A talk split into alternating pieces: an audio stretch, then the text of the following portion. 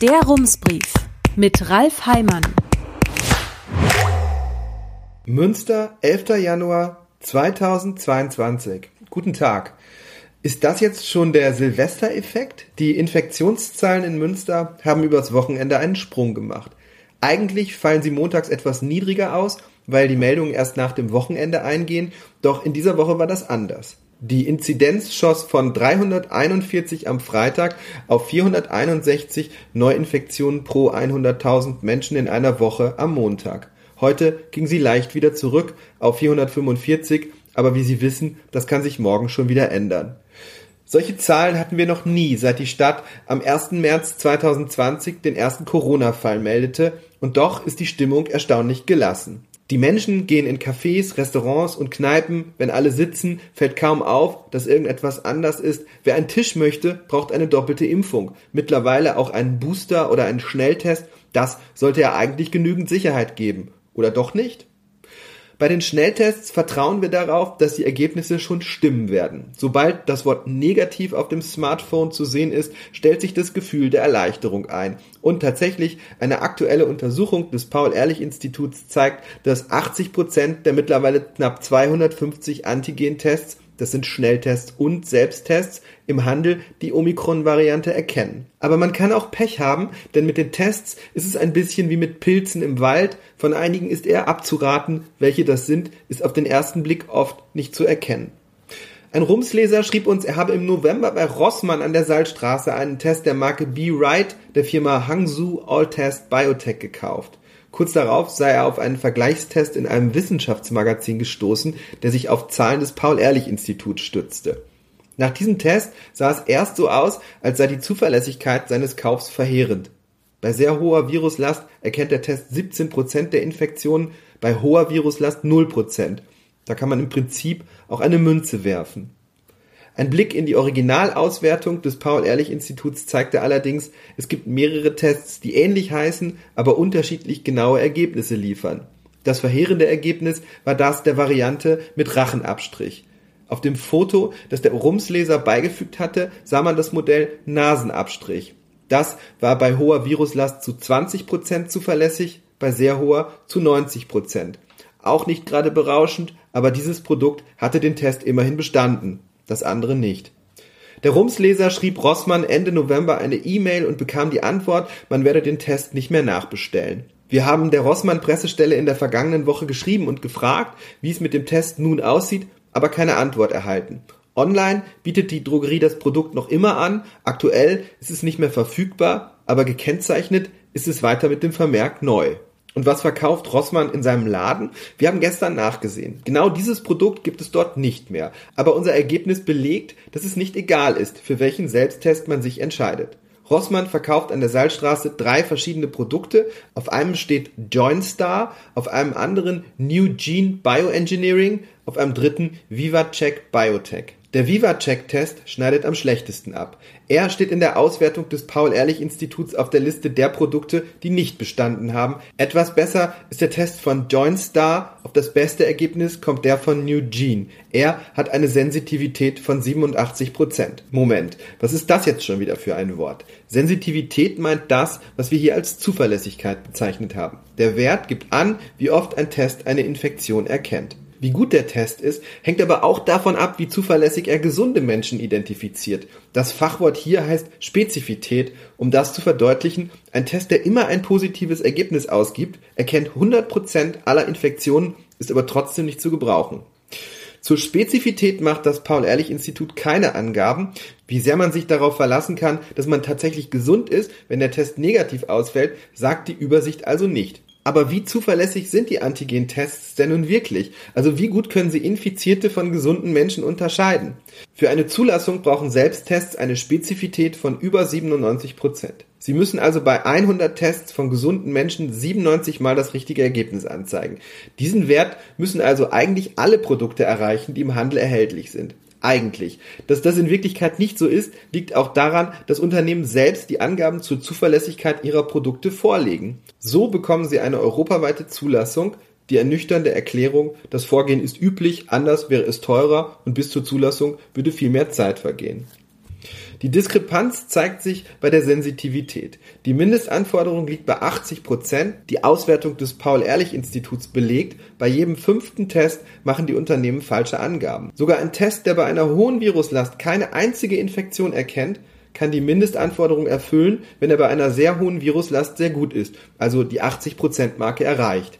Ab Mai wird es alles etwas anders. Dann werden die Tests unabhängig geprüft im Moment dürfen auch die durchgefallenen Tests von der Liste des Paul-Ehrlich-Instituts weiter verkauft werden. Daher lohnt vor dem Kauf immer ein Blick auf die Liste. Und es ist sicher kein Fehler, auch an den Schnellteststationen zu fragen, welchen Test sie dort verwenden. Bundesgesundheitsminister Karl Lauterbach hat gestern angekündigt, eine Liste mit Antigen-Tests zu veröffentlichen, die Omikron-Infektionen gut erkennen. Damit wird es leichter, wirksame Schnell- oder Selbsttests zu finden. Wer sich wirklich auf das Ergebnis verlassen möchte, macht aber trotzdem besser einen PCR-Test, auch wenn das teuer ist. Am vergangenen Mittwoch hat die Stadtverwaltung vier Dokumente veröffentlicht, die ein viele Millionen teures Bauprojekt vorbereiten, für das in der Stadt keine große Begeisterung aufkommen will. Das Projekt heißt nicht Musikcampus, sondern Zentrale Unterbringungseinrichtung für Geflüchtete, kurz ZUE. Die Einrichtung soll auf einem Gelände an der Warendorfer Straße etwa 200 Meter hinter dem Kanal gebaut werden, das an einem Weg mit dem Namen Am Pulverschuppen liegt. Seinen Platz in der Stadtgeschichte hat dieser Ort bekommen, weil sich hier früher ein Munitionslager befand, das im Dezember 1915 mit einem so lauten Knall explodierte, dass noch am Prinzipalmarkt Scheiben zu Bruch gingen. In der Unterkunft, die hier entstehen soll, werden den Plänen nach 500 Menschen leben können. Die Grünen hoffen, dass es so weit nicht kommen wird. Die CDU findet, dass es schon so weit, wie es jetzt ist, nicht hätte kommen müssen. Denn das hat mit einer Entscheidung aus dem Jahr 2018 zu tun.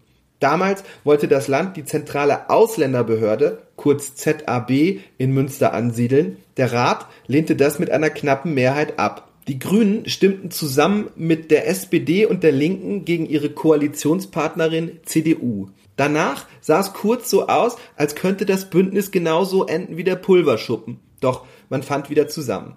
Aber wie sollte es weitergehen? Der zuständige Landesminister Joachim Stamp von der FDP sagte damals, die Stadt steht in der Verantwortung, ihre regionale Funktion im Asylbereich zu übernehmen und zu erfüllen. Damit kündigte er an, womit der Rat sich nun beschäftigen muss. Münster muss dafür sorgen, dass es statt der zentralen Ausländerbehörde eine zentrale Unterbringungseinrichtung gibt. Dabei hat die Stadt eigentlich schon eine. Sie befindet sich in der ehemaligen York-Kaserne in Gremmendorf. In der Kaserne kann die Einrichtung aber nicht bleiben. Die Stadt will dort Wohnungen bauen. Also braucht sie einen neuen Standort. Den hat sie am Pulverschuppen. Die AfD-Landtagsabgeordnete Gabriele Walger-Demolski hat die Landesregierung im Sommer 2018 in einer kleinen Anfrage gefragt, ob es richtig sei, dass Münster die neue Unterbringungseinrichtung nicht hätte bauen müssen, wenn es für eine Ausländerbehörde gestimmt hätte. Das hatten die westfälischen Nachrichten berichtet. Die Landesregierung antwortete mit dem gleichen Mantra wie schon vorher Joachim Stamp. Die Stadt Münster steht in der Verantwortung, ihre regionale Funktion im Asylbereich zu übernehmen und zu erfüllen. Nun könnte man sagen, Münster hatte bislang so eine Einrichtung und nur weil die Stadt mit diesem Ort etwas anderes machen möchte, soll jetzt eine andere Kommune einspringen? Ist das denn gerecht?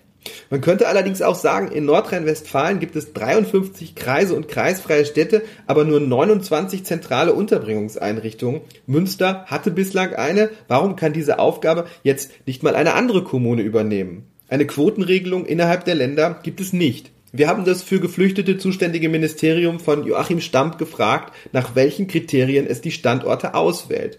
In der Antwort heißt es, für die Akquise seien die Bezirksregierungen zuständig, die Liegenschaften müssten die hohen Betreuungs- und Sicherheitsstandards erfüllen können und bei der Akquise ist der Grundsatz der Wirtschaftlichkeit und Sparsamkeit zu beachten, schreibt das Ministerium.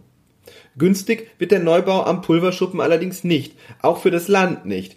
Die Westfälischen Nachrichten berichteten Mitte Dezember, das Grundstück koste knapp 5 Millionen Euro. Hinzu kommen laut der Zeitung etwa 800.000 Euro für den Abriss der Gebäude auf dem Gelände und ein zweistelliger Millionenbetrag für den Bau. Um welche Größenordnung es bei den Baukosten geht und wie viel die Stadt davon übernehmen muss, steht in der Antwort auf die kleine Anfrage der AfD. Vor vier Jahren rechnete das Land mit Baukosten von etwa 25 Millionen Euro, inklusive 2,5 Millionen Euro für die Kampfmittelräumung. Die Landesregierung schreibt, sie beteilige sich hälftig, jedoch maximal mit 10 Millionen Euro.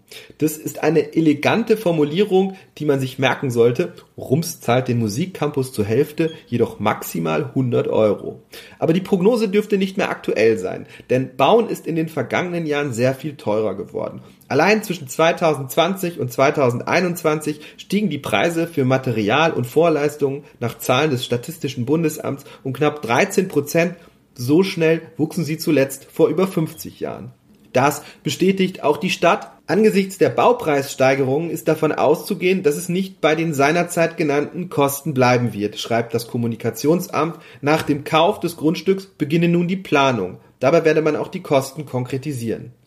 Bei der Zusage des Landes bleibt es allerdings. Das hat das Ministerium uns bestätigt. Maximal 10 Millionen Euro, den Rest muss die Stadt zahlen.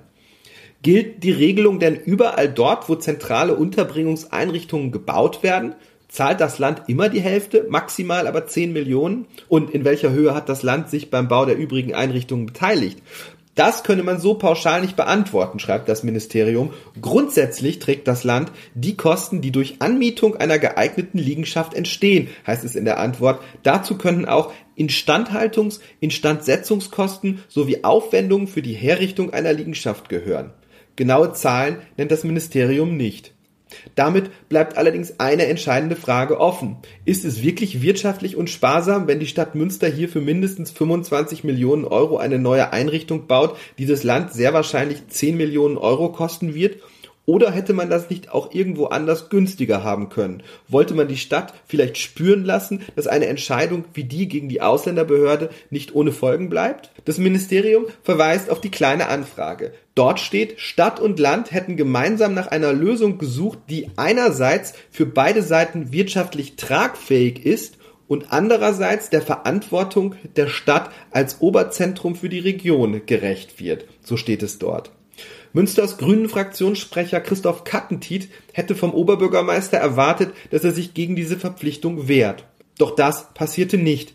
Kattentiet hofft nun, dass es in Nordrhein-Westfalen bald gar keine zentralen Unterbringungseinrichtungen mehr geben wird und Münster deshalb auch keine bauen muss. Die Grünen wollen ein anderes System. In ihrem Programm für die Landtagswahl im Mai schreibt die Partei, lange Aufenthaltszeiten in Landesunterkünften lehnen wir ab. Man müsse weg von übergroßen und isolierten Einrichtungen hin zu dezentralen und kleineren Wohneinheiten.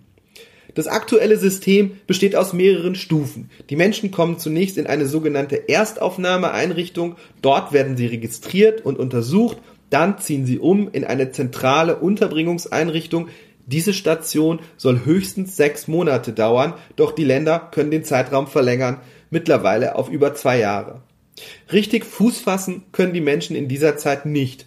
Und das ist gewollt. Es soll erst im nächsten Schritt passieren, wenn klar ist, ob sie wirklich bleiben dürfen.